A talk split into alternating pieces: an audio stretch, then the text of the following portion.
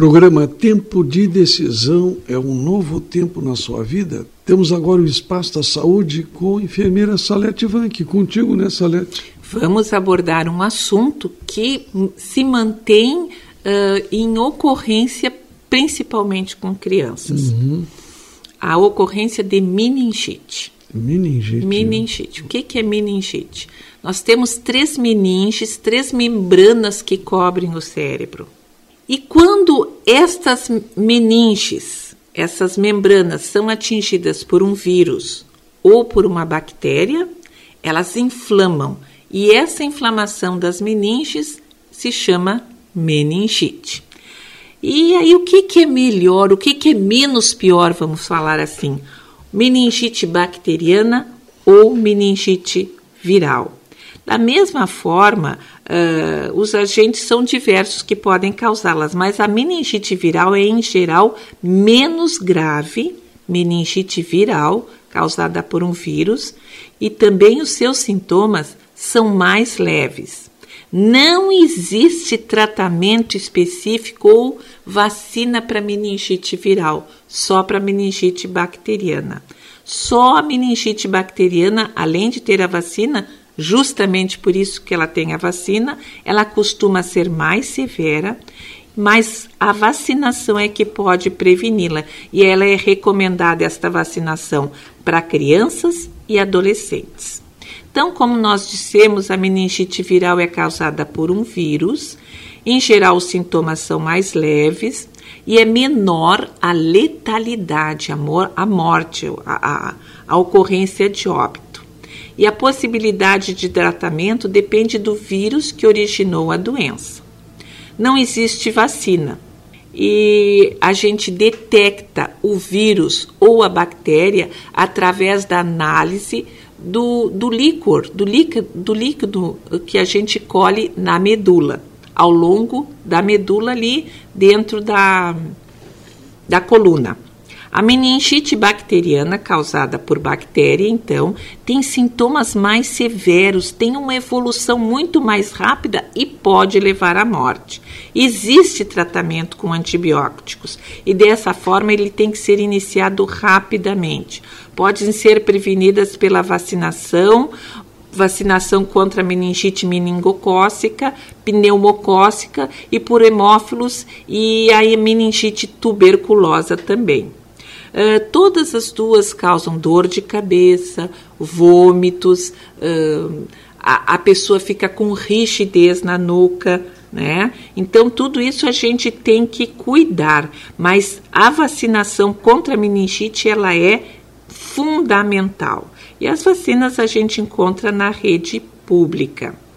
A meningite meningocócica, causada por uma bactéria, portanto, é uma meningite bacteriana, ela é contagiosa, isto é, a transmissão pode ser feita pela, pela boca e os sintomas são febre alta, dor de cabeça, vômitos, irritabilidade, manchas avermelha, avermelhadas na pele, confusão mental.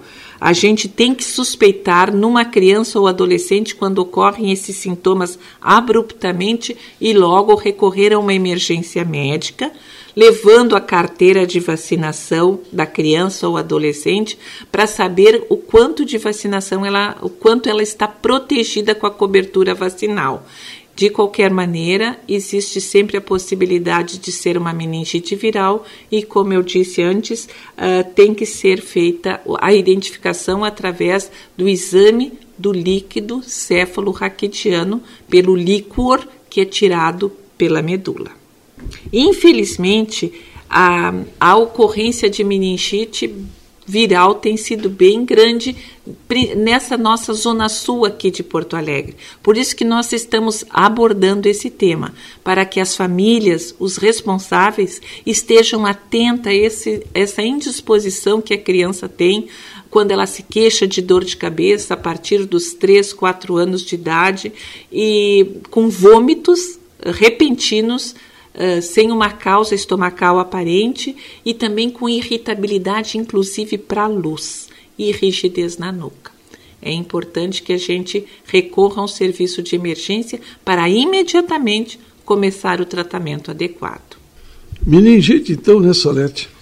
Tem muita incidência aqui no sul, né? Aqui no sul ainda tem muita incidência porque nós temos um clima bem. Hum, nós temos um clima bem adverso. Nós estamos agora chegando no inverno, uhum. as pessoas ficam mais próximas, as variações de temperatura e umidade também se fazem mais presentes, as crianças são as mais suscetíveis. Uhum. Então, adquirir essas bactérias ou vírus e se instalarem nas meninges podem causar meningite. Causar meningite pode haver uma, uma contaminação, então, de uma pessoa para outra, Salete? Quando a meningite é vira, é bacteriana. Quando é bacteriana. A viral não. A ela viral, é não. menos, ela é menos agressiva, uma evolução mais benigna, mais tranquila e ela não é contagiosa. Só a é. bacteriana. Mas graças a Deus é justamente a meningite bacteriana que existem as vacinas. A vacina, né? Então, que tá tomar que desde criança, desde bebê se faz. E se, e se surgir qualquer problema, alteração numa criança, uma emergência. Logo, logo na emergência, emergência. recorrer ao médico. Inclusive, então, né? eles fazem o exame da, do líquido da medula,